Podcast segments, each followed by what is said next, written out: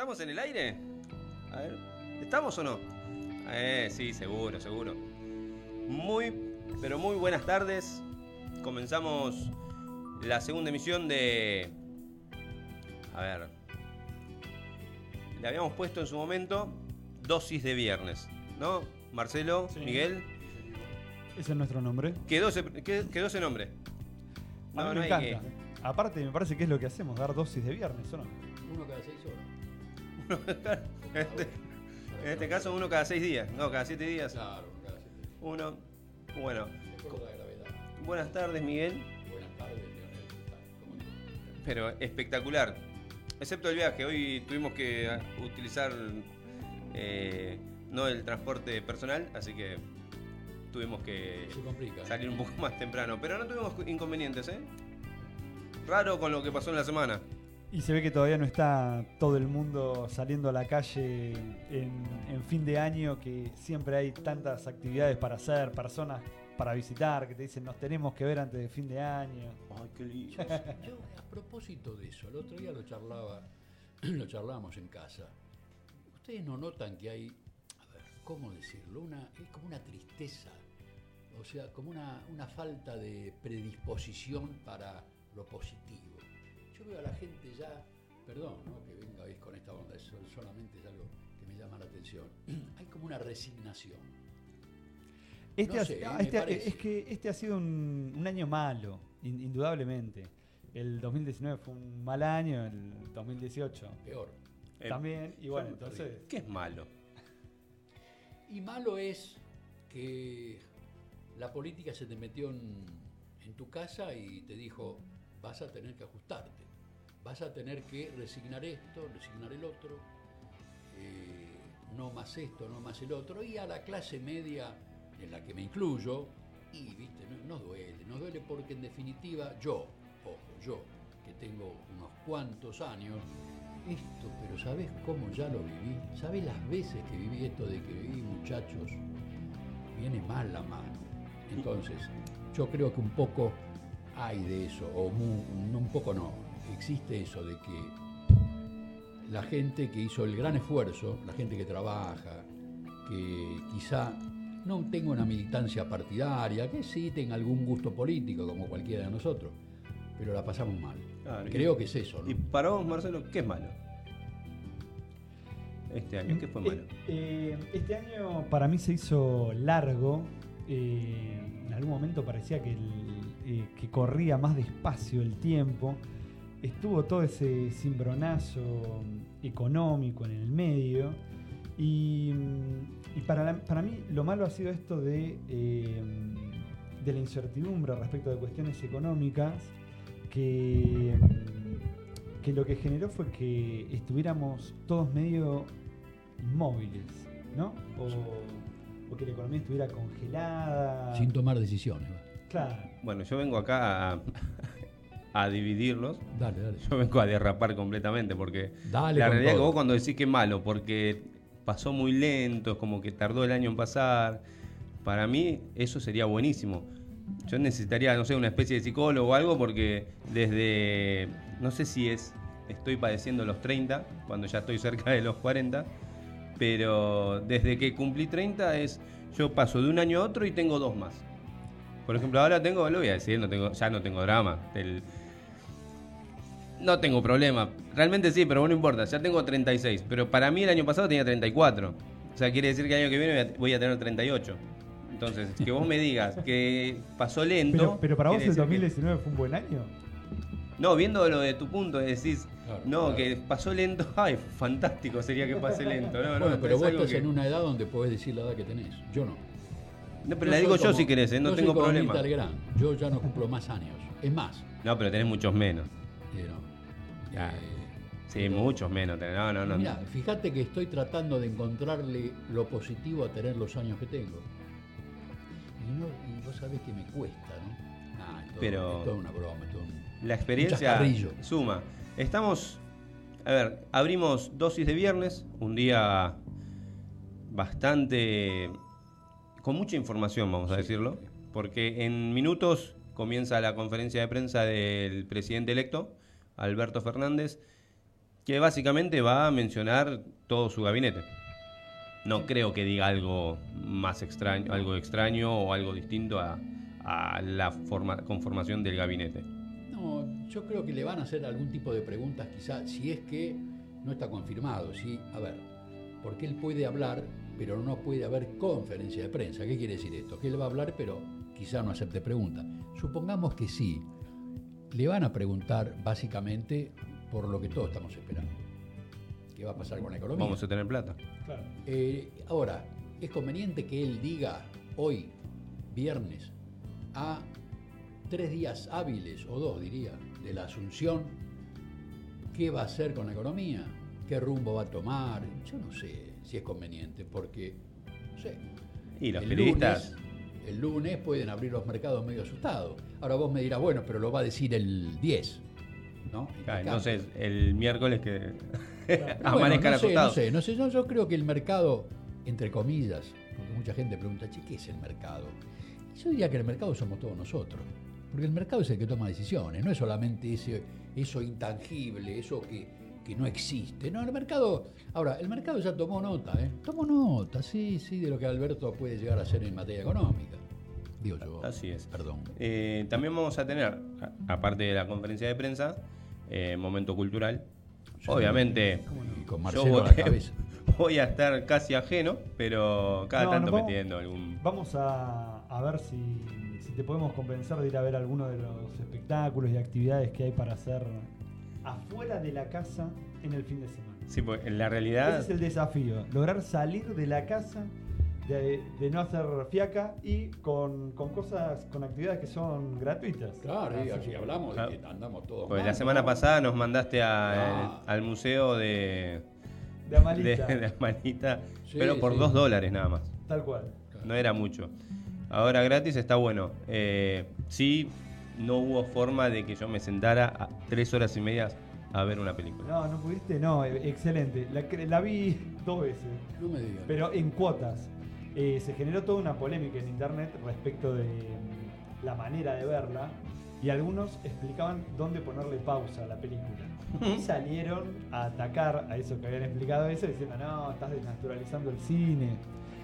Yo no utilicé ese, ese dato, sino que agarré y lo frené cuando tenía que hacer ot- otra cosa, pero no quise dejar de, de verla de nuevo para encontrar cada vez más detalles eh, que tenían que ver con la disposición de un vino y un pan, que había en el medio de dos actores mientras estaban hablando. Toda una serie de, eh, de interpretaciones respecto de la película que me le hicieron disfrutar el doble. Así que, no, volvemos a recomendar tomarse ese tiempo, aunque sea eh, frenándola en, distintas oportunidades. Fíjate vos que tanto en, en esto del cine como en otras actividades, están aquellos que son los políticamente incorrectos, ¿no? Yo, por ejemplo, recuerdo, yo soy de, una, de un par de generaciones eh, que vienen de atrás Yo soy muy gardeliano, o sea, me considero un, un, digamos, un loco por Gardel. Lo escucho a Gardel y realmente creo que fue, teniendo en cuenta eh, que recién ahora se están reciclando todos sus, sus discos de pasta, pero fue lo más perfecto que hubo cantando, cantando tangos y demás. Ahora bien, está aquel que dice, no, pero fíjate vos que esto... Lo mismo pasa con esta película. Escuché esta semana de que están aquellos que dicen, no, están tratando, a ver si soy claro, ¿no? De encontrarle eso que no fueron a buscar, eh, que hace que la película, con estos actores, con este director y con una historia atrapante que fue la vida de Jimmy Hoffa, es como que quieren aparecer como que, y bueno, me dejó poco, le faltó esto, le faltó el otro. Y entonces, Marcelo, vos que sos un entendido, entramos en lo que yo vengo diciendo hace rato. Nadie tiene la verdad. Para vos puede ser, yo, ojo, coincido con vos, ¿eh? es una película impresionante. Pero están aquellos que dicen, y yo esperaba otra cosa. Y Sí, le- o, le que, faltó o algunos esto". que decían que les faltaba, eh, por ejemplo, hay un... Minutos no. No, no, minutos no, minutos no. Imagínate, cuatro hay una- horas ya. Hay una especie de, de test, Hay películas más largas de igual. test que tiene que ver con el feminismo de una película o si una película no es machista. En eso, lo que se, lo que se necesita en ese test que, que es conocido eh, globalmente, es que las mujeres tengan eh, acciones independientes de los hombres, que tengan diálogos donde no se esté hablando de un hombre y demás.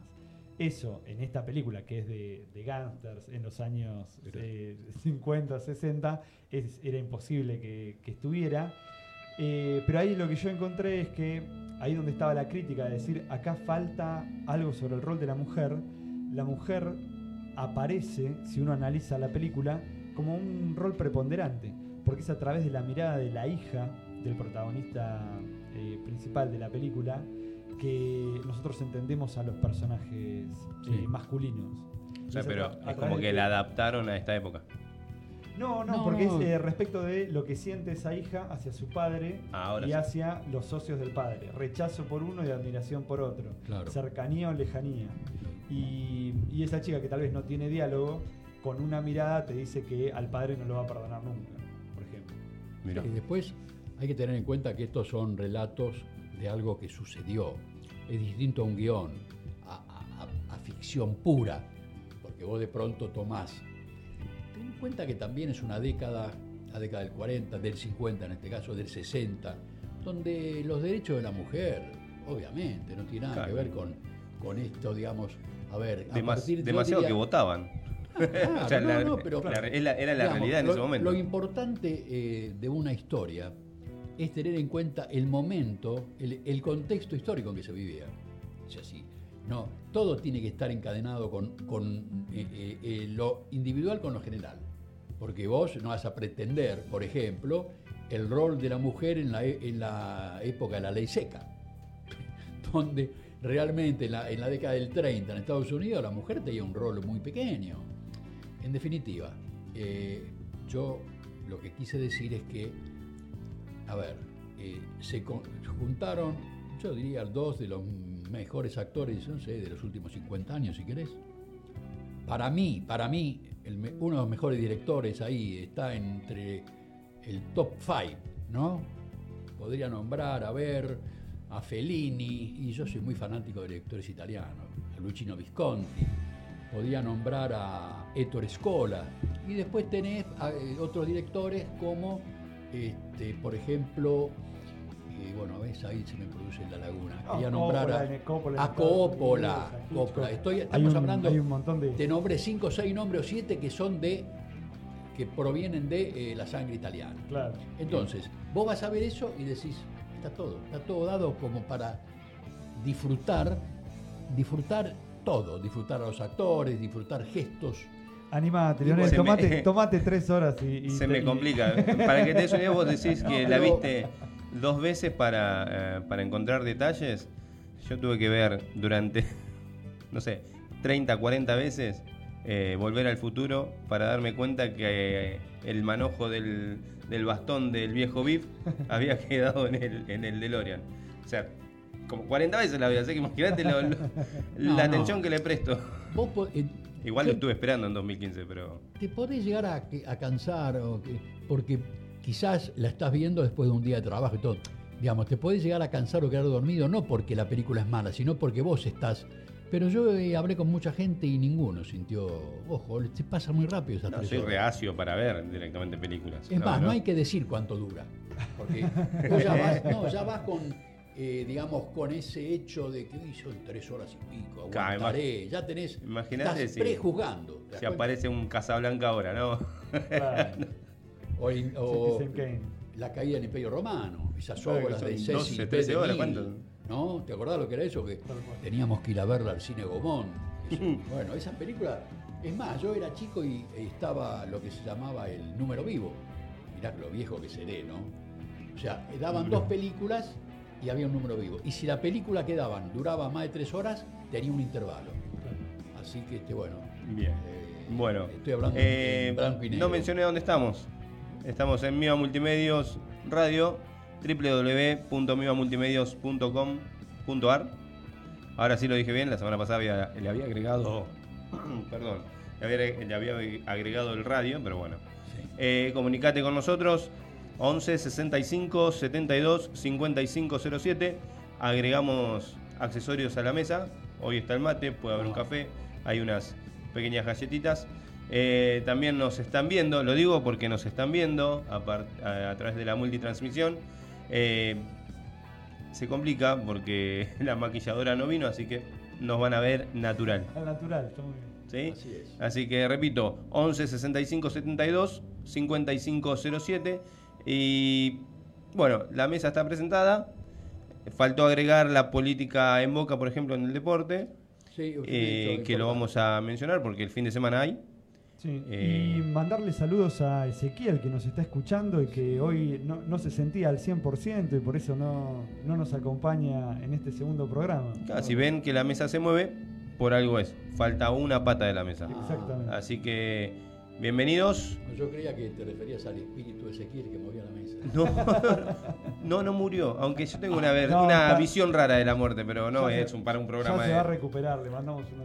Eh, está un poquito. Vos recién dijiste. Para mí salió, pero bueno. Y te referías a las elecciones de Boca. El otro día leí, y algo que me llamó la atención y que está, yo creo que tiene mucho de verdad. Es la elección de la provincia número 25.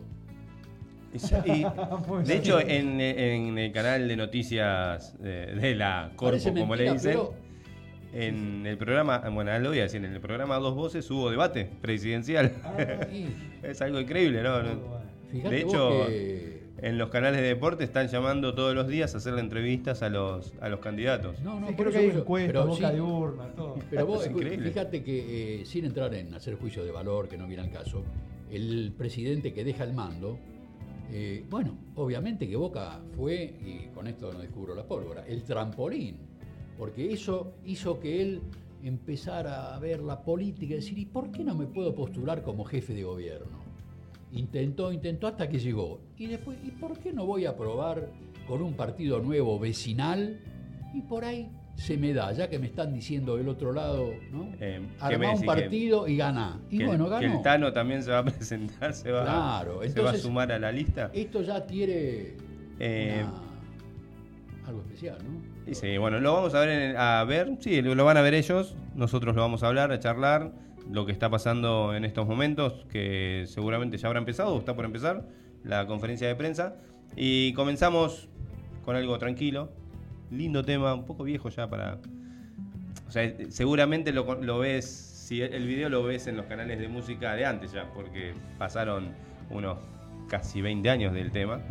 Eh, así que, flaca, directamente. ¿sí? Andrés Calamaro con flaca esto es Mima Multimedios Radio, www.mimamultimedios.com.ar.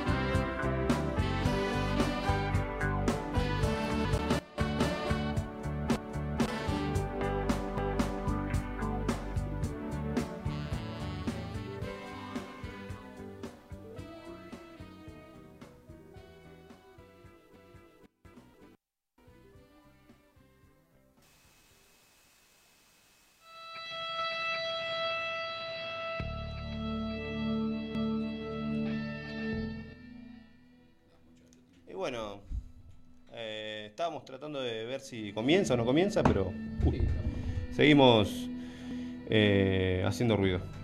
Yo mientras sigo tomando mate porque todavía está bastante verde, eh, como un mate está. No, básicamente ya más o menos los que de una manera u otra formamos parte de, la gente que está involucrada o que le gusta estar informada.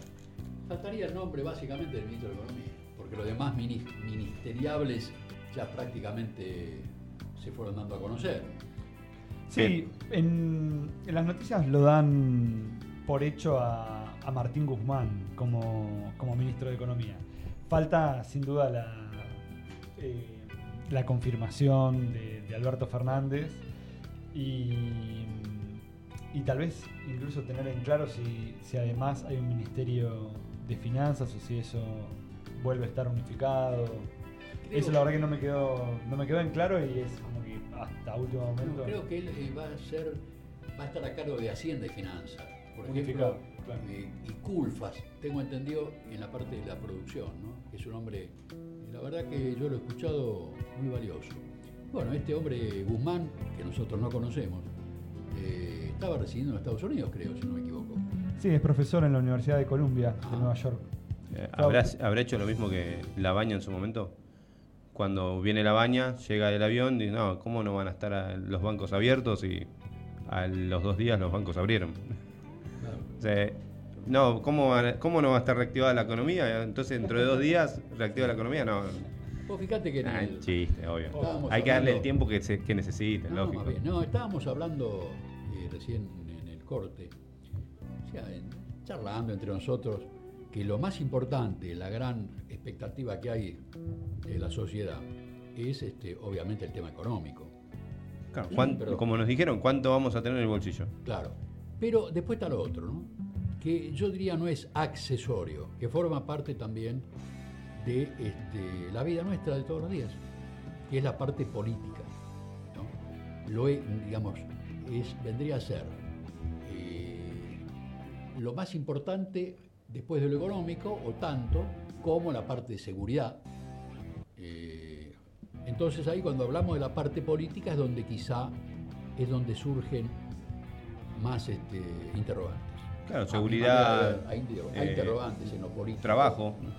Claro. O sea, en trabajo me refiero a sindicatos, por ejemplo, bueno, esta, esta semana hubo bastante, o sea, muchos inconvenientes eh, por separado, pero Claro, claro, el martes con el Sarmiento, el miércoles fue lo de, no, el jueves, ayer no, fue lo del Roca junto con la línea 60, eh, También, o sea, por separado, pero No, me refiero al mismo día, Los residentes también. Claro, los residentes, hoy, a- atrás. hoy Aeroparque. Aeroparque, sí, Eh, como que se complicó bastante el tran- transporte este esta semana. Claro, cuando yo hablo de, no sé si coinciden, de eh, in- interrogantes, me estoy refiriendo, por ejemplo, a que, digamos, el día 10 es un día muy importante porque forma parte de la historia. Se va un gobierno, asume otro. Es algo histórico, lógico. Y eso eh, es muy valioso. ¿eh? Yo que puedo hablar por mis años de lo que hemos vivido eh, con la dictadura, a esto hay que darle mucha importancia. Que un gobierno, te vuelvo a repetir, más allá de que fue para muchos muy mal gobierno en lo económico, le entregue el po- el ban- eh, la banda presidencial, el bastón de mando, a otro gobierno constitucional. Sí, Eso es algo que eh, hay que valorarlo, ¿eh? porque te vuelvo a repetir, eh, yo he vivido, era muy joven, pero viví la época de la dictadura y estos son aires muy positivos. Argentina ya, la sociedad tomó como algo propio respetar el orden constitucional. Claro, que es eso lo, es muy valioso. es lo que nos gusta. Pero quiero terminar esta parte eh, con lo siguiente, a eso me refería. Que si bien es un día que marca un- una, digamos, bis- una bisagra, todo va a seguir. ¿eh? Yo digo, cuando hablo de interrogantes, digo, ¿qué pasará con los movimientos sociales? ¿Tendremos la 9 de julio liberada por un tiempito? Esa luna de miel. ¿Le darán a Alberto esa, esa especie de, perdón por la expresión, changüí? Es una palabra que se decía. No, obvio, está. Ese changüí Pero como para decir, bueno, vamos a ver cómo está cabalgando y después veremos qué hacemos. No uno sé. pretende que lo dejen gobernar porque Claro, lógico, claro, eso- necesitamos salir adelante. Más allá de cualquier color político. ¿eh? No estamos hablando No, de no, que no, no. ni macristas, ni kirchneristas, ni a que ahora es albertismo o fernandismo, no sé, No, no, Fernandinho, ¿no? sí, sí, Pero Todo ismo. al margen de todo eso, eh, es como que necesitamos que el gobierno que entra eh, pueda gobernar. Pero por supuesto, por supuesto. Pero Juan Grabois me parece que mucho no le... Una entrevista que hace poquito le hicieron en televisión, dijo que no hay 100 días. No, lo de la mecha corta. Claro. Claro. Pero... Bueno, pero yo me refería más que a Grabois, por ejemplo, No, no, lógico. que él está identificado con, con Cristina, yo diría más que con Alberto Fernández. Yo hablo de los grupos, digamos, más de izquierda, el, el trotskismo, el- la, la gente del Partido Obrero. Yo creo que ellos están apostando a seguir ganando la calle. No, no, no lo ven al gobierno como un gobierno que vaya a satisfacer sus necesidades en cuanto a lo económico, en cuanto a los pedidos. El gobierno está ante una situación muy delicada en lo económico. ¿eh? Y sí, Porque sí, sí. también lo estaba Macri en el 2015. O sea, acá lo que te dejan eh, son mochilas muy pesadas. Y si no tenemos en cuenta eso, muchachos, estamos este, yendo por otro camino. No vamos a la costa, vamos, al- vamos a las sierras. Claro. O sea, el país está, hablando en criollo, sin un mango. Y culpa de Macri, eso es otro, es para debatir en otro momento. Pero que no hay un peso. Entonces, tenemos que empezar a crecer, como dice el presidente, y creciendo este, se podrá, bueno, negociar mejor la deuda. Eh, seguramente Alberto va, Alberto Fernández, no digo Alberto porque no es amigo mío, sino que prefiero decir Alberto Fernández, presidente Igual, electo. si le agregás el él, Claro. deja de ser Fernando y pasa a ser Sa. Sí, No, eh, el Eh, Alberto. eh. claro, era Alberto. Va a tener que negociar y seguramente lo que van a pedir es plazo. Plazo, Sí. o sea, como se dice habitualmente, patear hacia adelante la deuda, pero pagar, pagar. A ellos les interesa básicamente pagar. Y después, si hay tiempo, agregar algo que les interesa mucho a los amigos del norte, que no es solamente el, poder, el tema económico, es un tema político. La alineación del gobierno en Latinoamérica, la relación con Venezuela, qué mirada de política exterior va a haber, en fin, Son todas, son todos interrogantes. Yo lo puedo quizá dentro mío saber o, o- o estoy más o menos este, yendo por ese camino, pero vamos a ver cómo el gobierno, eh, cómo se va a diferenciar del proyecto neoliberal de Macri, como dicen todos. que Claro, bueno, no este fue- último tiempo igual lo estuvieron. Eh, ¿Cómo No, no, pero hubo una reacción, eh, por ejemplo, con eh, Bolsonaro muy, muy claro, pero hay buena gente que dice que realmente no es neoliberalismo. Yo creo que no. O sea, no es liberal cuando no te deja hacer lo que querés, o sea, Claro. lo que querés o, o- Sí, o o no lo- tenés la libertad para lo lo poder- cargaban políticas que no- estatistas que, que, oh, no, no tiene nada de neoliberal. Pero bueno. Lo cargaban que hasta que ni siquiera era capitalista. pero bueno, ya lo tomaron lamentablemente para la chacota. No, no, pero Eh, yo me refiero a que va a haber que prestarle mucha atención, se lo decía recién a Marcelo, a todo lo que es aleatorio a lo económico, que es, ¿cómo decirlo? ¿Cómo vuelve la señora en este momento eh, vicepresidenta electa? ¿Cómo vuelve? Ya un poco lo dejó entrever esta semana, ¿no? Eh, porque eso tiene mucha importancia más allá de lo económico. ¿eh? Eh, hay muchos temas, no te olvides de que ella garantizó la mayoría absoluta en el Senado y va a lograr quórum propio y hay unas leyes que quedaron pendientes, Sí, pendientes, ¿sabés que pueden llegarse a dar. ¿eh? Algo que me quedó en la cabeza en estos días, algo me quedó, primero. Eh, no estamos hablando de los auriculares. Eh, hay una, o sea, Graciela Camaño, Sí, está. Le estaban haciendo una entrevista con el tema del quórum propio y dijo, pero ¿cuál es el problema si hay o no hay quórum propio? ¿Qué es lo importante? Si la realidad es que todo el mundo, perdón nuevamente, va a acompañar si es algo a favor del pueblo. O sea, nosotros, decía Graciela Camaño, acompañaríamos alguna, algún proyecto de ley o lo que hagan en diputados claro. eh, o sea, trabajar sobre todo, que bastante Claro.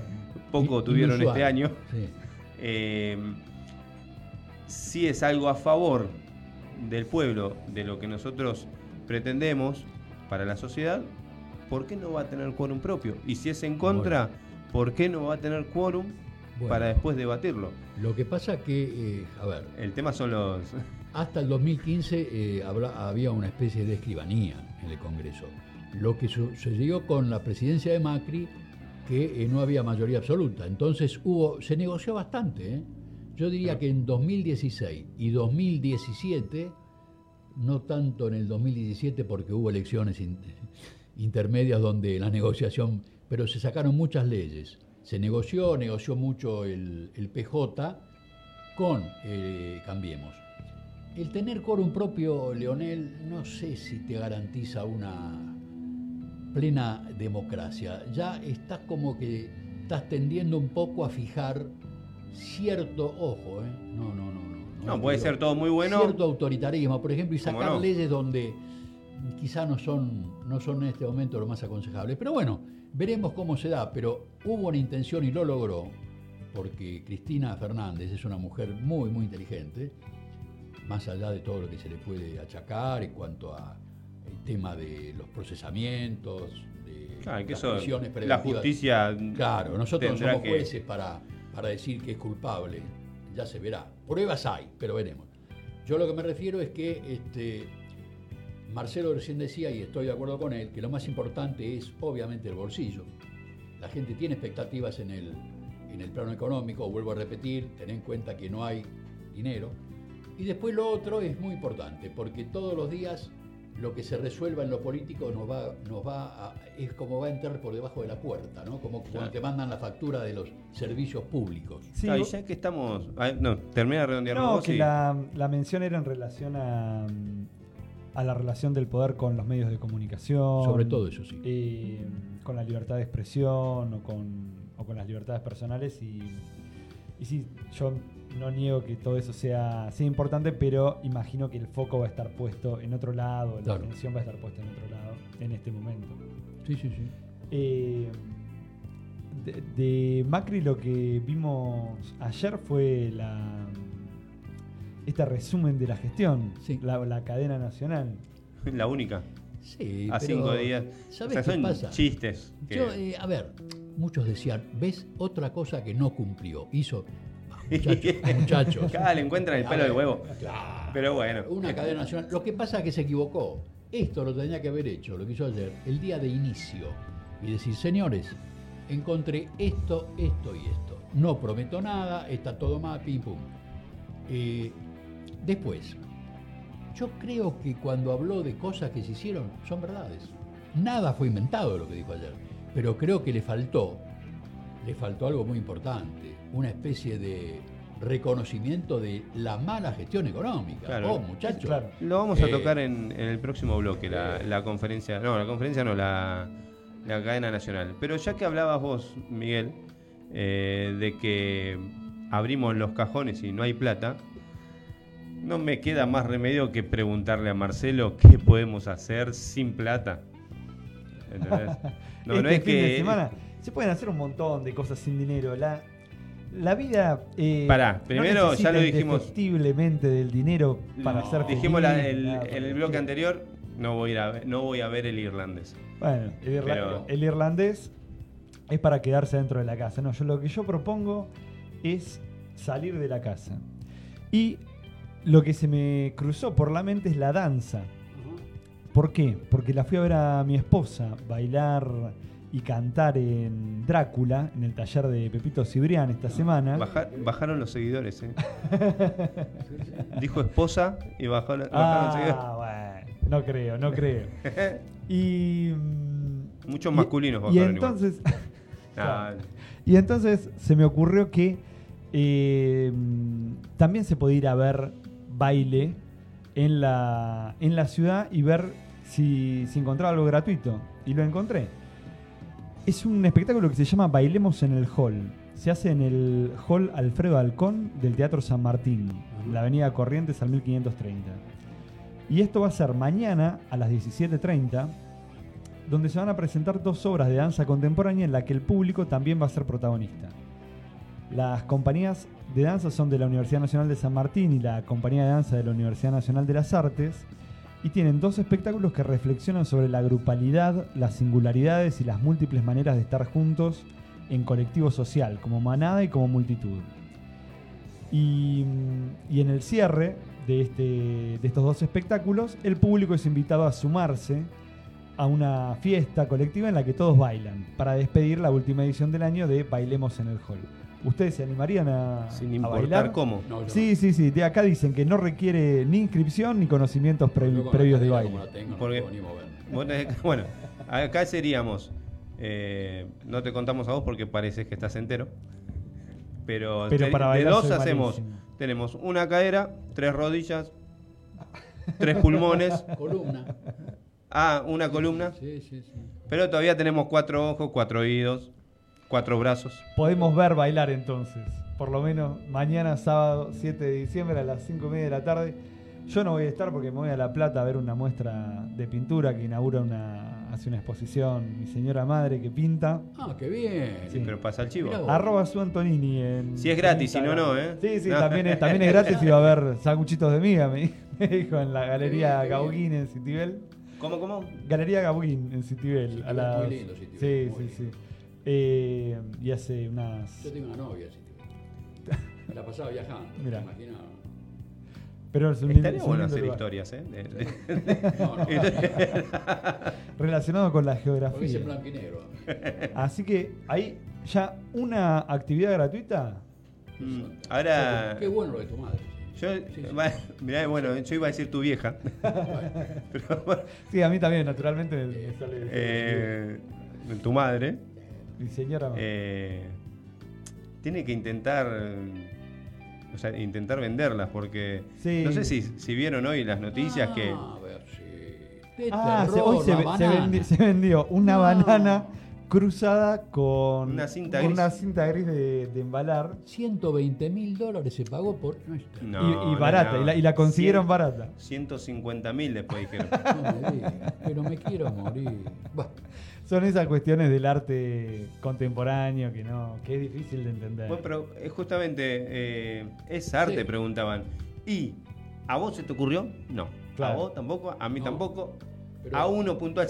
ocurrió y Esa, esa banana Lo que vale, lo que vale siempre hay un roto para un descosido, ¿no? madurar. Se va a poner negrita. Claro, también es ese arte efímero. Incluso hay eh, lo que está muy extendido Es la, es escultura de bananas eh, y que también son arte efímero. Y eso sí, ya existía hace tiempo. Esto de pegar lo que parece la, la tapa de un disco. Hay un disco de, de rock. Lore del otro lado lo debe, lo debe conocer. Después nos va a decir si se acuerdan. Que también es, es solo una, una banana la tapa del disco de rock. Y acá es eso, pero pegado con la cinta a la pared. Es muy raro. es Bueno, muy pero raro. si Homero se hizo famoso también, ¿por qué Es no? bizarro, por favor. Muchacho. ah, pero a mí lo que me gusta de eso Yo es. nombré a Regazzoni. Yo tuve oportunidad de pasar por la muestra de él ahí, en Retiro, ahí donde está. Y no sé, no sé, no, no, es que, Bueno, sabe que no, el- no es que me la quiera dar, pero no sé, es arte eso. ¿Vos Sí, sí, yo, yo estoy convencido de que eso es arte. No, no tengo dudas. Y detrás de eso hay toda una explicación teórica que cuando uno la observa, disfruta más de la obra. No es guitarreada, ¿no? No. Y puede haber un poco de guitarreada, pero en esa guitarreada está también el, el arte. Este mm, sábado pasado estuve en el Centro Cultural Recoleta. Entramos a una de las salas a recorrer qué era lo que había de pintura y lo que encontramos fueron todas las paredes blancas, una mm, eh, columna y arriba de la columna un bote de pintura blanco con los que pintamos nuestra casa. En el piso tiradas las lonas transparentes que se ponen para cuando chorrea. Y con esas chorreaduras había un paisaje de, de caballos o unicornios hacia una luna en uno y el otro era más mínimo todavía. Y todo eran apenas unas... Mira, de Andy Warhol acá me, me- me comentan Claro. que era la, la pintura original. Y, mm, y acá entonces eran estas, estas chorreaduras las que formaban, pero la habitación entera estaba vacía y blanca. Y todo el concepto tenía que ver con el oficio de pintar y esa contraposición entre el que el pintor de brocha eh, gruesa Claro, y, el, gorda. el- y el pintor de caballete. Claro. Eh, para mí eso sigue siendo arte. Yo hoy les voy a hablar también de un artista que respetaría muchísimo esta, esta banana pegada en la pared y, y sabría, y a sabría apreciar. A ver, pero eh, ¿es arte? Esto es arte. Sí, Lo, sí. De hecho, hay una muestra, perfecto. Pero de el paso, o sea, cruzar la vereda para que alguien te lo compre y que vos cruzás la vereda sabiendo que hay alguien que lo va a pagar. Es interesante, es interesante y, y para- y ponerse a pensar Eh. a ver qué otra cosa podríamos pegar a la pared a ver, para, para hacer 150 mil dólares. Claro. Claro, bueno, 150 mil dólares. Claro, Bueno, eh, volvemos del eh, el próximo bloque, mandamos saluditos a los que nos están oyendo. Bueno, hay algunos que otros que mandaron mensaje. Eh, vamos a hablar seguramente un poquito de la, de la política de Boca. Eh, ¿Cuánto pesará el balón de oro de Messi? Ah, y sí, sí, sí. tenemos conferencia, ¿eh? comenzó la conferencia. Muy bien. Así que volvemos. No me acuerdo si volvíamos, si nos íbamos con Red Hot Chili Peppers. Ah, Andy Warhol. Ah, ahí está. Porque acá tengo. Ah, te lo tiro ahí. Ya está.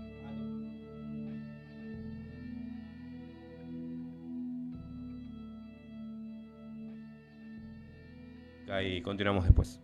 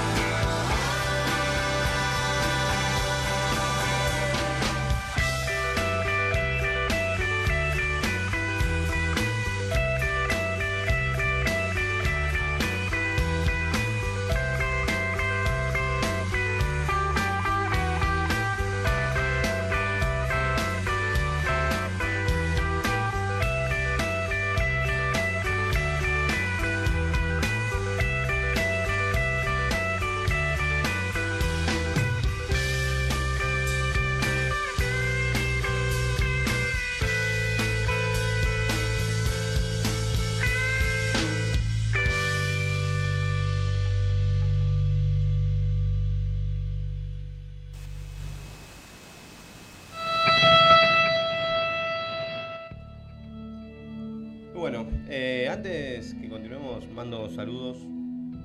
Eh, primero a mis hijos, no sé si ustedes seguramente están escuchando, me dijeron que iban a estar escuchando. Eh, Merlina e Ian. Ian, ahí está. No, eh, Ian no. Y bueno, también una ex compañera de un trabajo, Melina, mando saludos. Eh, saludos, no, aplausos. Eh, así que saludos para ella, para todos los que están escuchando. Esto es www.mimamultimedios.com.ar. Seguinos en Facebook a través de Mima Multimedios, Twitter, eh, YouTube y todas las redes que se te ocurran. Después, durante la semana, se suben los, los, los- los programas a Spotify, a ver, em, Google Podcasts y Radio Republic. No, Radio Public, ahí está. Yo lo- Nunca, la- nunca me fijé, pero no, sí me, nada, me fijé No, en yo el sí, yo sí, programa. yo lo volví a escuchar. Eh, escuché en, en Spotify en este caso. Eh, ¿Quién es? No, no, no es alguien, ¿eh? Son plataformas Ah, para, para escuchar audios, música, videos, de todo. Y en este caso, ¿Qué son plataformas? plataformas. ¿Qué son plataformas? Plataformas Bueno, es un suplemento que se le pone a la- al calzado Sí. para que en- normalmente las mujeres se, se sientan más altas. lugares donde hay que esperar el tren. Claro.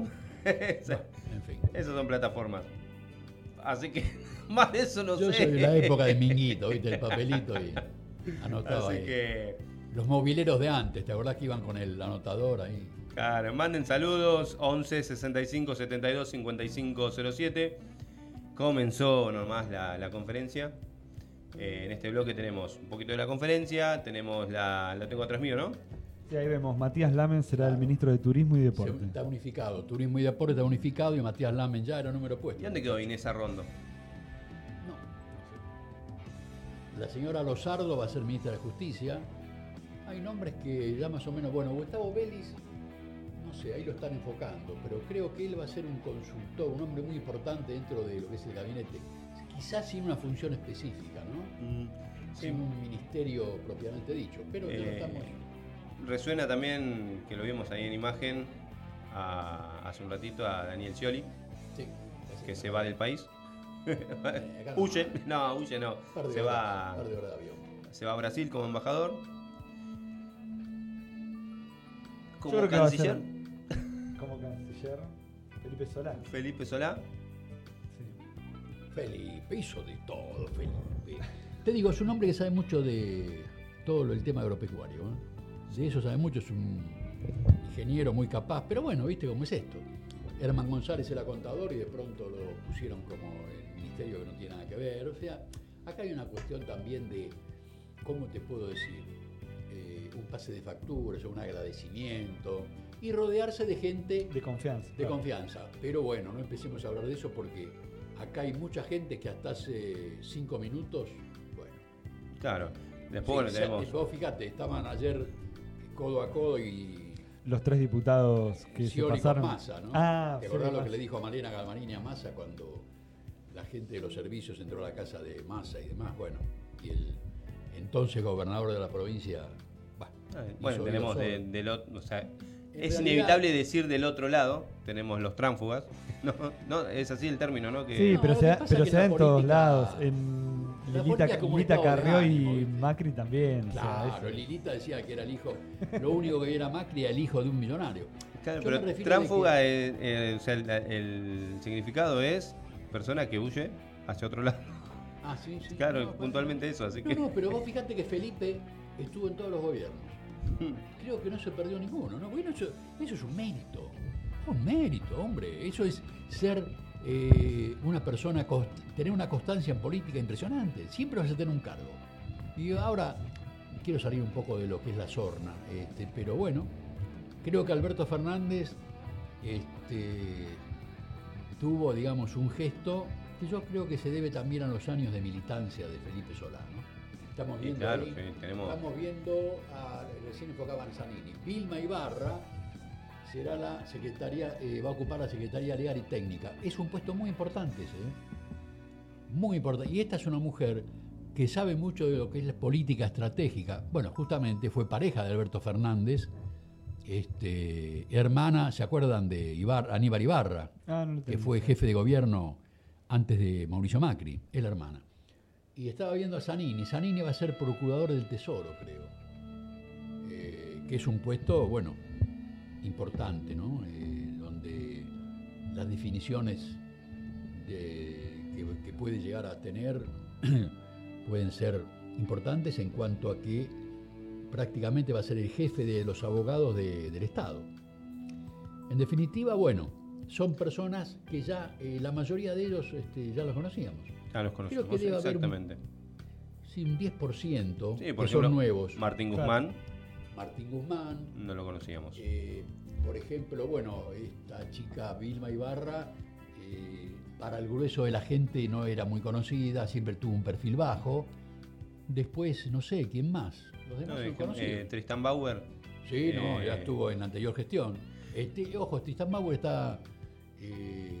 tiene, creo que un, dos procesamientos, me parece. ¿eh?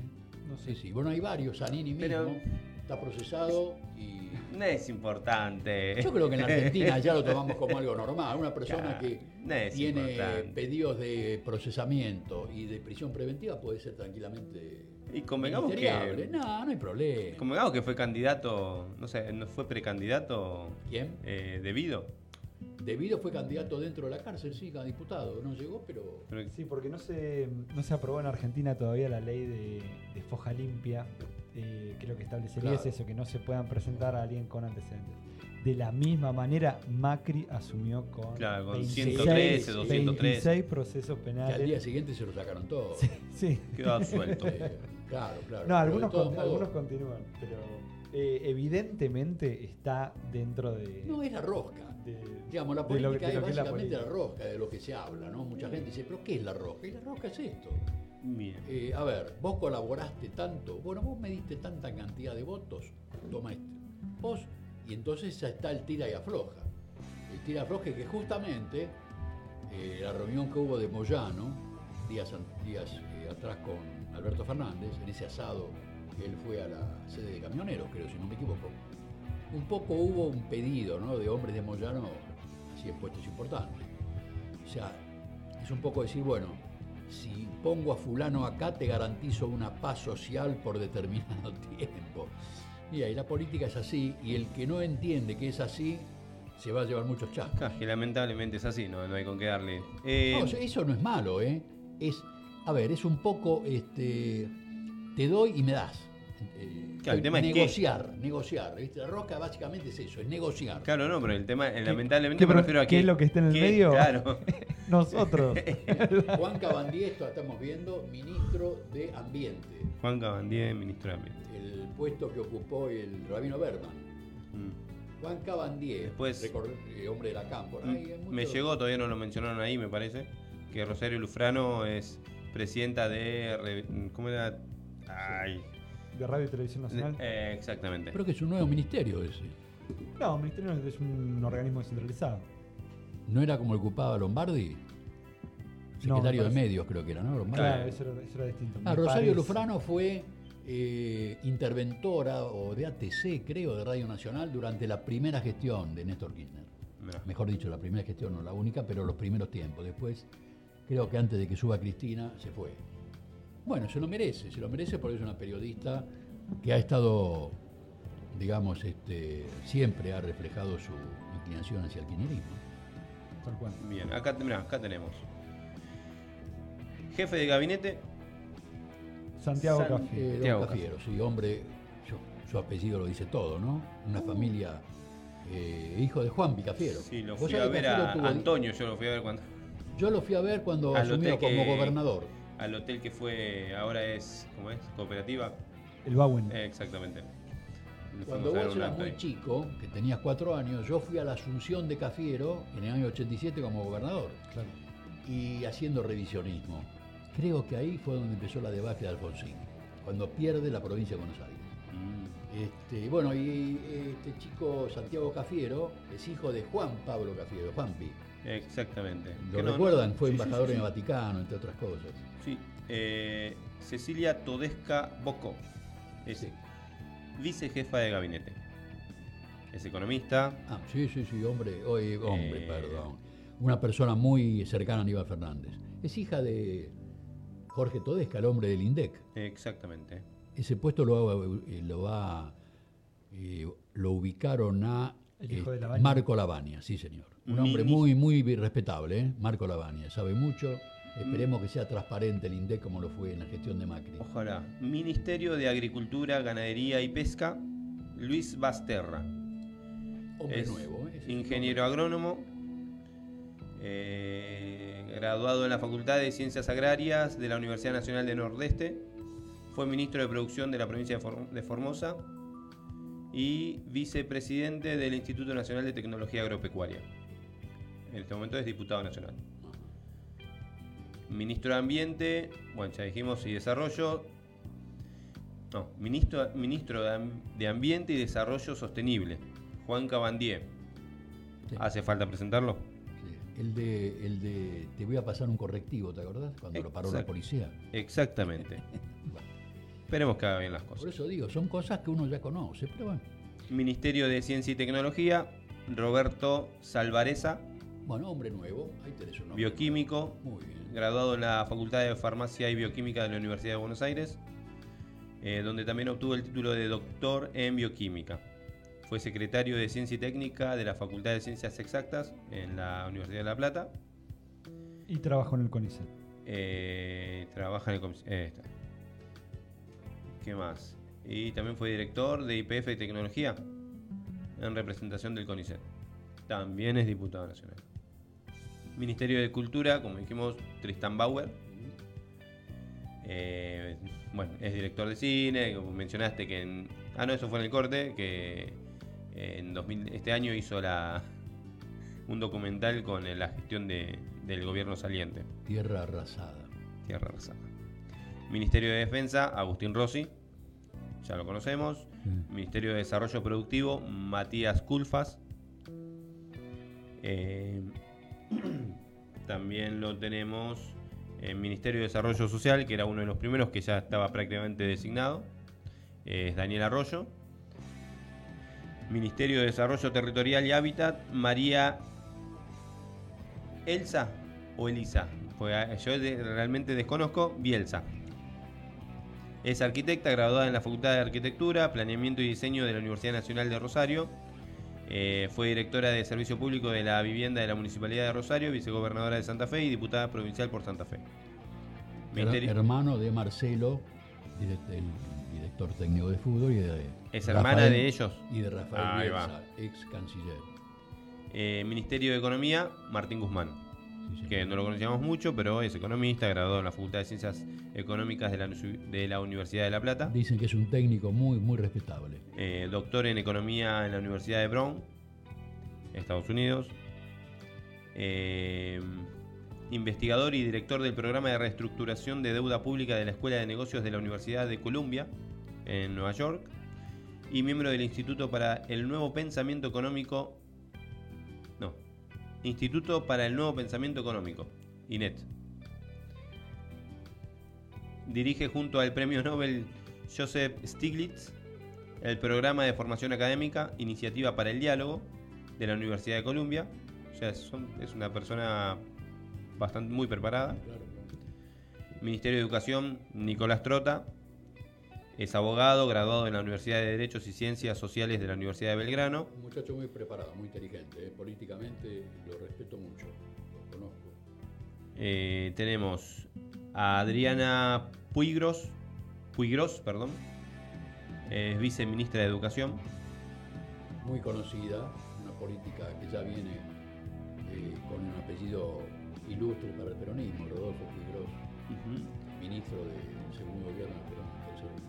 Publicó 25 libros de su autoría y más de 50 en colaboración. Fue directora general de Cultura y Educación de la provincia de Buenos Aires y diputada nacional. Sí, sí. Ministro del Interior, Eduardo de Pedro. Guado de Pedro, Exactamente. hombre de la cámpora. Eh, exactamente. Fue vicepresidente de Aerolíneas Argentinas, por ejemplo. en la gestión de este muchacho Recalde, Eh, fue presidente es. de Aerolíneas, Mariano Recalde. Ministerio de Justicia y Derechos Humanos, Marcela Lozardo. Nombre nuevo también. abogada graduada en la, Facultad de Derechos de la Universidad de Buenos Aires. Fue jefa de asesores de la Jefatura de Gabinete y Secretaría del Ministerio de Justicia. Ojo que ese es un ministerio muy importante, ya van a ver. Ministerio de Justicia. Ojalá. Hay muchos temas pendientes que va a tener que resolver esta ministra elegida. Ministerio de eh, de las Mujeres, Género. De las Mujeres, Géneros y Diversidad. Elizabeth Gómez Alcorta, que es ¿Cómo? abogada graduada de la Facultad de Derecho de la Universidad de Buenos Aires con diploma de honor. Y. Es defensora de Milagro Sala. Sí, eh, se especializó en Derecho Penal en la Universidad de Buenos Aires y en Ciencias Políticas y Sociología en Flaxo. Colabora mucho con los, el colectivo de las mujeres eh, que están identificadas con los pañuelos verdes, ¿no? Ella la asesora en todo sentido. Cuando empezó el tema de esta chica eh, abusada por eh, Juan D'Artés. Ah, exactamente, ahí está. Ministerio de Obras Públicas, Gabriel Catopodis. Gabriel Abogado. Catopodis, un eh, intendente de San Martín, que hizo una gestión bastante interesante en San Martín. Yo estoy de este lado de, de la General Pavio, en Villa Devoto, pero está considerado como una persona, digamos, que tiene un buen comportamiento político. Ya para un intendente eso es buenísimo. El territorio que maneja tiene un poco, te voy a decir algo, perdóname que te interrumpí, Leonel, pero Sí, tiene sí, sí. un- algo que está en deuda, que es la seguridad en San Martín. Nunca se encaró bien el tema. San Martín está rodeada de muchos asentamientos muy peligrosos, conozco muy bien la zona, y ahí es donde falló mucho este Catopodis. Pero en su gestión no ha habido ningún tema relacionado con la corrupción. Fue un- se, se habla mucho de que fue un buen intendente. Bien. Ministerio de Relaciones Exteriores y Culto, Felipe Solá.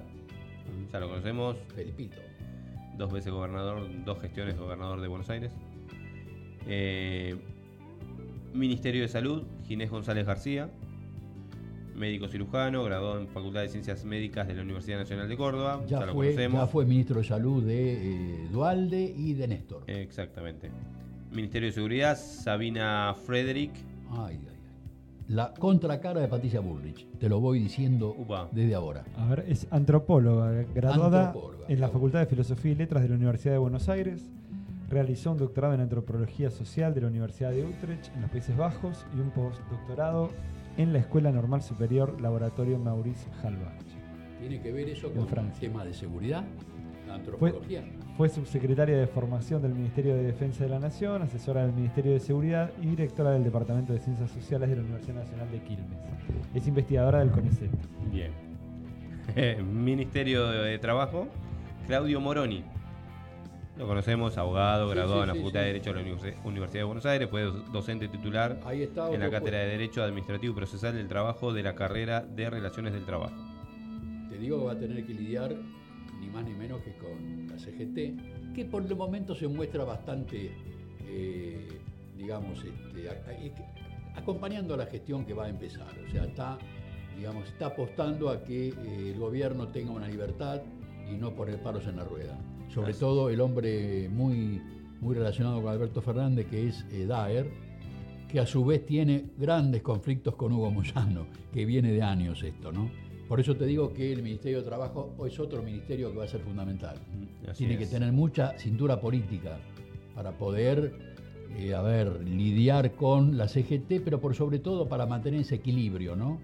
Entre eh, la austeridad y la, la demanda social, que es muy importante, porque las bases, en definitiva, son las que le exigen al sindicalista que actúe. Claro. Ministerio de, Trampo- de Transporte, Mario Meoni, intendente de Junín, de Sí, Junín sí, fue, sí, conocido. eh, diputado provincial y director del Banco de la Provincia de Buenos Aires.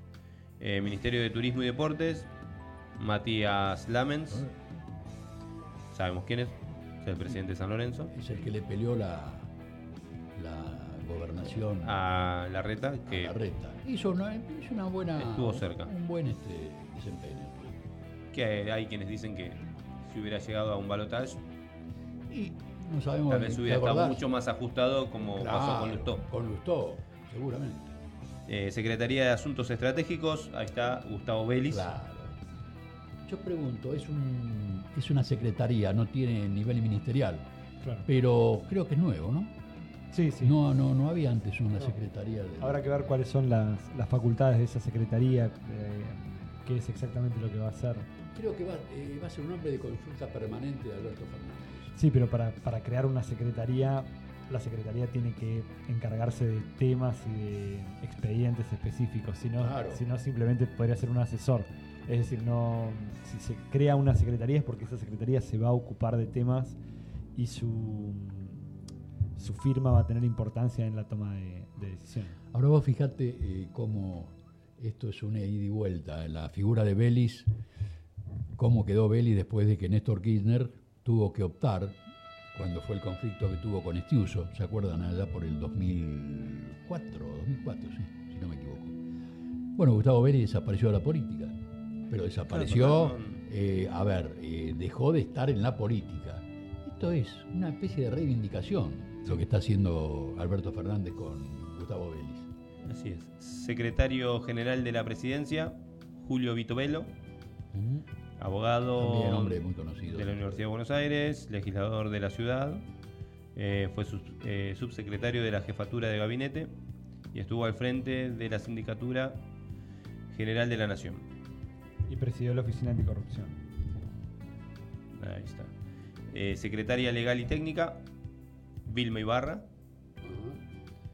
Eh, es abogada y procuradora, graduada en la Facultad de Derecho de Buenos Aires, eh, de la Universidad de Buenos Aires. Justamente te Fue senadora y diputada nacional. Ella escribió un libro sobre Cristina. Un libro que lo leí y lo dejé, lo dejé ahí a medias. Es el título, vos sabés que tiene, está tiene el nombre de Cristina. No sé si es Cristina versus Cristina, bueno, algo así. Muy, pero muy, un libro muy interesante ¿eh? y bastante crítico a la gestión de Cristina Kirchner. Así que vos fijate que hay una mano de Alberto Fernández en el gabinete. ¿eh? Claro, no, no está solo. No, no, no, no. Acá puede haber algún nombre que ha sido vetado, pero ahí está la mano de Alberto Fernández en muchos de los cargos que tiene este gabinete. ¿eh? O sea que se la está jugando y eso Es- hay que resaltarlo. Sí, es una en- realidad. excepto en este, procurador del Tesoro de la Ah, Nación, Bueno, Bueno, eso sí. Carlos Zanini, sabemos quién es. En el INADI, sabemos quién está. Victoria Donda. Eh, en la FIP, Mercedes Marcó del Pont. Mercedes Marcó del Point. La autora, yo diría, estratégica del, del CEPO. Ah, Sí, muy, muy, eh, digamos, buenas migas tuvo con Guillermo Moreno. Eh, fue presidente del Banco Central. exactamente. Sí, va. Ahí también es, eh, ahí hay una relación con Cristina, ¿ves? Es la otra cara de la moneda de, de- el otro caso que hablábamos recién. Claro. Consejo Federal de Políticas Sociales, Victoria Tolosa Paz. Victoria Tolosa Paz fue candidata a intendenta de La Plata. Eh, Es la mujer de, de Pepe Albistur, que le manejó la campaña a Alberto Fernández. Sí, son, ves, ahí tenés un favor político. Había que buscarle un, un puestito a Doña Victoria y ahí lo tiene. Se lo merece, fue una luchadora. otro favor político. En AISA la tenemos a. A la mujer de Massa. Sí, Malena. Galmarín. Estaba muy triste porque no había nada para ella. algo, La algo hay. encontraron. Pero mirá, muy bien, muy bien. No hace falta presentarla, es la mujer de Sergio Sí, Massa directamente. Malena Galmarín, de familia política, ¿eh? si las hay. El padre fue hombre fuerte del gobierno de Menem. Sí, muy identificado. Eh, y en PAMI, el último que nos queda, la última en este caso, Luana Volnovich. Y ahí tenés un tema también muy importante. El PAMI está, yo no sé si decirlo, está mal desde la época de Matilde Menéndez, me estoy refiriendo al gobierno de Carlos Menem, pero el PAMI debe mucho dinero a, muchas, a muchos prestadores. Tenés ahí, ves, un tema muy delicado, muy delicado, ahí va a tener que pelear, le debe mucho, este, a- te vuelvo a repetir, a prestadores chicos, farmacias, este, y después, bueno, a gran parte de, de gente que le provee al PAMI, ¿no? El PAMI en este momento está virtualmente en cesación de pagos. Oh. Hay una deuda de, se calculan de más de 12 mil millones de pesos. Te digo, a ver, un ejemplo de barrio, un- una farmacia. Generalmente las farmacias trabajan en un gran porcentaje de su obra social con PAMI. yo te diría que está atrasado en los pagos de entre 5 y 6 meses. O sea que todo eso que vos tenés que, entre comillas, bancar, que son las grandes recetas de PAMI, PAMI te la va pedaleando, digamos, como ellos quieren. O sea, está muy, muy delicado el tema del PAMI. Bueno, no ahí es de ahora, eh. ¿eh? Sí, no es culpa o sea, de Macri. Te vuelvo no, a es- repetir que ya Eh, Hace es en 30 general. años que- Eh, de hecho, hace un- antes de empezar el programa estábamos hablando de, eh, de una inflación del 40%, 50% hace ses- 70 años atrás. Así que, Bueno, es la inflación Eh. que Marco Lavagna, el, titula- el titular de INDEC, eh, a partir del martes, él dijo, no va a estar debajo del 40 y podremos llegar a estar entre 40 y 45. Fíjate vos que, a ver, que se entienda lo que voy a decir. Es una inflación terrible, eh, altísima, pero si tenemos en cuenta que este año cierra ahí casi, casi en el 60, ya si bajás 15, 17 puntos, Pará, eh, te quiero decir, es importante. Claro, porque vos ya es que estás recibiendo, estás recibiendo una inflación que viene con una inercia inflacionaria. Eh, y lo que tenés que hacer, que creo que lo va a hacer Alberto Fernández, es justamente desindexar la economía. ¿Qué significa esto? Eh, eh, un- una especie de pacto. Yo creo que va, antes de llegar a un pacto social entre eh, sindicatos, empresarios, incluida la iglesia, eh, va a tocar precios, o sea, va a aumentar salarios, va a haber aumentos quizá de, jubilaciones, y ahí va a haber una especie de pacto que sería una tregua, se habla de 180 días. Yo creo que eso es, es algo muy positivo. Te explico por qué. Porque es como que eh, está frenando un, un automóvil de, a 120 kilómetros por hora en 60 o 70 metros. Y es muy importante eso, cuando normalmente lo tenés que frenar en, en 150. ¿Qué quiere decir esto? Si no, bien no es un shock, te una- ayuda a parar esa inercia Una inflacionaria. desaceleración importante. Claro, porque la inflación también, más allá del tema que muchos libertarios hablan de que gasto público y demás, tiene mucho que ver con expectativas. El por si acaso en la Argentina es fundamental. Por si acaso y un 5%, otro 5%. Yo creo que esta, este pacto que aparentemente va a anunciar eh, Alberto Fernández el martes va a ser una tregua que le puede venir muy bien al efecto de la inercia que ya viene de hace unos cuantos años. Así es. Bueno, nos hemos pasado, Sí, pero era necesario por una cuestión que de que gusta, es lo es que un nos tema. gusta, estar acá entre eh, amigos y hablar de la realidad nacional y ponerle una onda bárbara a este hombre que viene a gobernar. Porque en definitiva es así. Sí, pues la verdad Ojo, vea, yo a mí no me cuesta Esto- decir estos que estoy temas- en las antípodas de Alberto, pero muchacho, que la pegue, que todos pongamos el hombro. No hablo de sacrificio, en vos no podés pedirle. Perón decía, una cosa es sacrificio y otra cosa es esfuerzo. Hagamos un esfuerzo, sí. Sacrificio, muchachos. ya pusimos cuatro años de ¿Qué sacrificio. Eh, Yo diría ocho, porque la última gestión de Cristina ah, que también fue muy fue criticada. malísima. No así la primera o la de Néstor, ¿no? Que la de Néstor dejó números muy positivos. Después podemos hablar del por qué, pero que dejó números positivos lo dejó. Hasta Mm. el 2007, Bueno, eh, vamos a ir un tema. perdón, ¿no? Que me esté metiendo, No, es que puedo es inevitable irnos, eh, o sea, eh, desviarnos de una rutina por una cuestión de que el tema es importante. Es, Sí, sí, sí. es un tema histórico, eh, no, es un momento histórico, digo, porque una vez más Claro. pudimos elegir, una vez más se termina un mandato en tiempo y Es forma. el primer gobierno no tiempo. peronista, ¿eh? Es el primer gobierno en la historia, es verdad, no peronista. Cuando, ¿Qué? 90 años. cuando termina. en mayo del 2016, ¿te acordás en Plaza de Mayo estaba ese helicóptero? Ah, Cuando había esa palabra resistencia, bueno, ya pasó, ya pasó. Sí. Pero me refiero a de que a los tumbos, pero Macri llegó, a entregar el poder. Va, faltan un par de Y días, después, pero no creo que pase nada. Eh, por otro lado, también es el primero en que va a pelear una reelección y la pierde. También. Ahora, eh, convengamos de que hay que decirlo, ¿no? Alberto nos pidió permiso para este horario y le dijimos que sí, no te da problema. Claro. Sí, nosotros en este momento pasamos a, a- a un plano secundario. Alberto toma cartas en asunto Así y toma que- a las 18 horas como horario de inicio.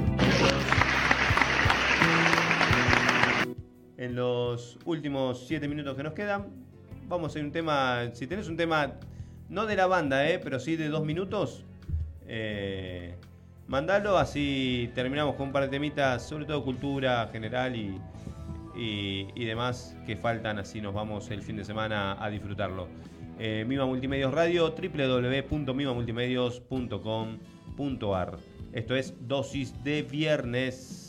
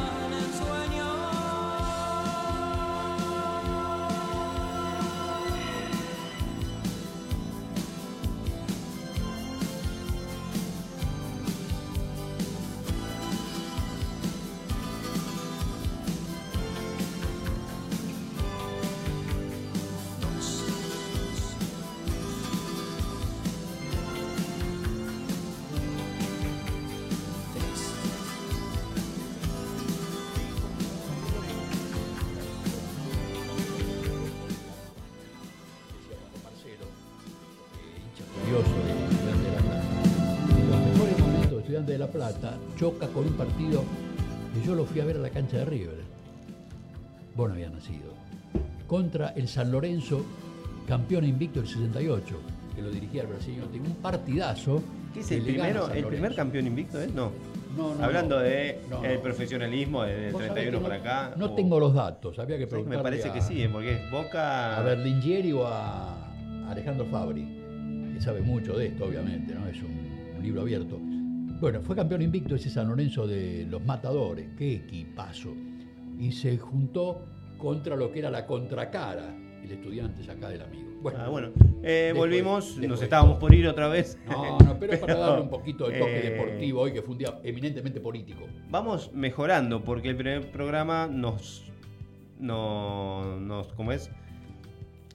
Eh, Nos extendimos hasta las exacto, 8 y hoy, y hoy- y hoy es hasta dos- las 7 y media hora. nada más. Bueno, pero es que este hombre. Ahora también- media hora menos. Claro. Este hombre ocupó la La- escena hoy, por favor. La semana que viene van a ser un minuto menos, o sea, Claro. una hora y 29 y así una hora y 28 y así. Nos quitó protagonismo, Alberto.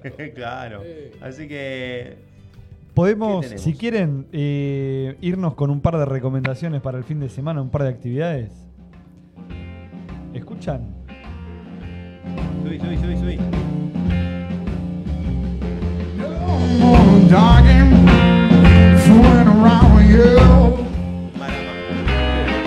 No, es. ¿No? No, no, no. Es un guitarrista brasileño que se llama Igor Prado, que se presenta con, con este espectáculo Guitarra de Blues Internacional. Maravilla.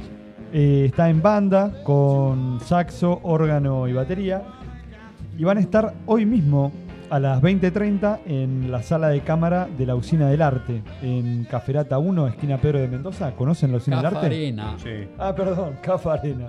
Ah, el glorioso barrio de la Boca. Eh, yo conozco la usina, pero no conocí esa calle. Sí, la usina preciosa. ¿eh? Bueno, así que va a estar este, este blusero brasileño.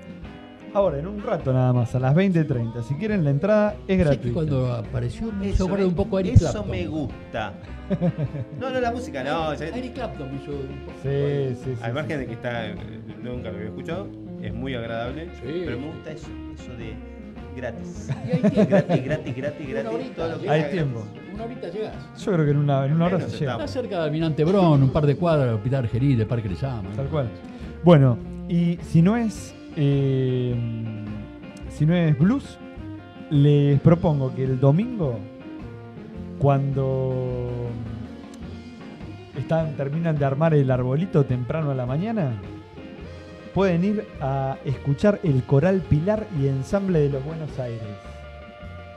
Ahí se, ellos van a presentar un programa que recorre más de 300 años de villancicos y melodías navideñas. Parece que no sale, ¿eh? ¿No salió? Hay, una, hay unos villancicos para, Empezá inspirar. empezá. Me-. Ahí está, mira. Algo así sería lo que se va a escuchar mañana. En castellano. Mm, me parece que los villancicos son siempre en inglés. Algunos son en... Ah, ahí tienen canciones sé. en, en español de la misa criolla, que es eh, que están tan linda. Cuando en, en Los Simpsons eh, hicieron de los Muppets, en Cantan, castellano. cantan en castellano. Bueno, no, no sabemos exactamente si van a ser en castellano o en inglés. Yo creo que hay algunos ah, que son sí o sí en inglés, como esta, por ejemplo, que está sonando. Eh, pero bueno, el- es como que el 8 de diciembre la temporada navideña arranca con todo y este es como el paso uno, ir a escuchar villancicos del coro Pilar y del ensamble de los Buenos Aires, que las dos tienen la dirección de Diego Lisiardi. Eh, va a estar a las 12 del mediodía en el, en el auditorio eh, en el auditorio de, de la usina del arte. Y eso es a las Hermoso 12, auditorio. sí, y es a las 12 del mediodía. A las 11 de la mañana hay otro, también hay otro coro, pero no me mientan, no me digan que se van a despertar No. para llegar a las 11 de la mañana el No. domingo porque no les creo. Y yo tengo que. No, tengo un viaje un poco. Sí, no, no, yo no. No. Sea, vengo de la zona oeste, así Con, que. con que lleguen al de las 12 yo me conformo. La verdad que parece Pero que va a estar bueno. Si uno llama y dice, no, no pueden empezar a la una, no. Eso podría ser. Claro, no, lo han, lo han calculado para que termine y la gente se vaya a la casa a comer un, no sé, unos fideos y, claro, y, y armar el arbolito. Bueno, esa recomendación. Y la última, si tienen ganas de eh, rescatar libros de la trituradora, se realiza la feria eh, Libros y Vino. En, en la feria Libros y Vinos es un encuentro para maridar lecturas. Son alrededor de 40 autores que lo que presentan son sus, eh, sus libros que estaban a punto de ser destruidos por las editoriales porque ocupan lugar y no fueron vendidos en el tiempo que ellos estimaban que los iban a vender. Bien. Pero son autores conocidos como Carlos Ulanowski, Marina Biuso, Eduardo Fábregat, Sole- Soledad Bayos. Ellos van a estar con el público, van a hablar de sus libros en la biblioteca del Parque de la Estación. Eso es sábado y domingo de 14 a 20 en la biblioteca Parque de la Estación que queda en Presidente Perón y Gallo. La entrada también es gratuita y van a estar estos autores con estos libros a un precio muy Ah, económico claro. porque están rescatados de, de la trituradora y eh, que va hagan a haber sorteo también. y va- Ah, de estaría. y va a haber bodegas, pero lo gratis es el vino, parece, porque va a haber bodegas con, con que los degustación de a vinos. los libros, total, hay vino gratis. Bueno, Bien. Eh, quedaron muchas cosas en el tintero. así es. Que sea con paz y tranquilidad el domingo para los bosteros, boquenses, cheneises, hinchas de boca, socios, lo que sea. Como diría, que gane el más mejor. Que gane el más mejor, así es. Eh, si es con Riquelme en el medio, si no es con Riquelme, por ahí con Batistuta y no con Riquelme, que sea con quien sea, pero que para los hinchas de boca que sea algo mejor y, y que hagan lo posible para conseguirle técnico a River ¿no? Así Sí, se va sí, sí, Gallardo y tenemos alguna posibilidad de ganarle. Sí, soy hincha de boca, bueno. Pero esas son cosas que pasan. Así que, como habrán visto, se escuchó mucho el ruido de la mesa porque faltaba una pata. Así que Ezequiel, te, te mandamos un saludo. Salud y que se mejoren. rápido. Exactamente, estaba un poco mal de. Salió. Es así. Esa, esa es la hipótesis Ese más joven fuerte. salió. Eh, nos van a volver a ver el viernes que viene, de 18, tal vez, de 18 a 19, eh, por www.mivamultimedios.com.ar. Nos siguen en YouTube, en Twitter, en, en En Instagram. Facebook, en Instagram. Y después en la semana eh, nos pueden volver a ver, a escuchar el programa a través de Spotify, de Radio Public y Google Podcasts. Seguro. ¿sí? Y el que quiere, tiene ganas de compartirlo, bienvenido sea. Ah, Eh, nos quieren seguir, Lionel Maidana, Marcelo Iacona, eh, Miguel Bosch, ¿cómo es? Bosch Arcián. Boyartian, sí, señor. Boyartian, ahí Sí, está. Medio complicado. Nos siguen en cualquier red social, nos van a encontrar. Tal vez no, tal vez sí. Así que, Miguel, nos vemos el viernes que viene. Así es, eh, amigo. Nos veremos acá. Exactamente. Marcelo. Nos vemos, Leonel. Miguel, un gusto como siempre. Bueno. Nos vemos la próxima. Ezequiel, nos vemos el viernes que viene. Supongo que dijo que sí. Eh, así que nos vemos el viernes que viene. Cualquier cosa, pregúntenle a Máximo.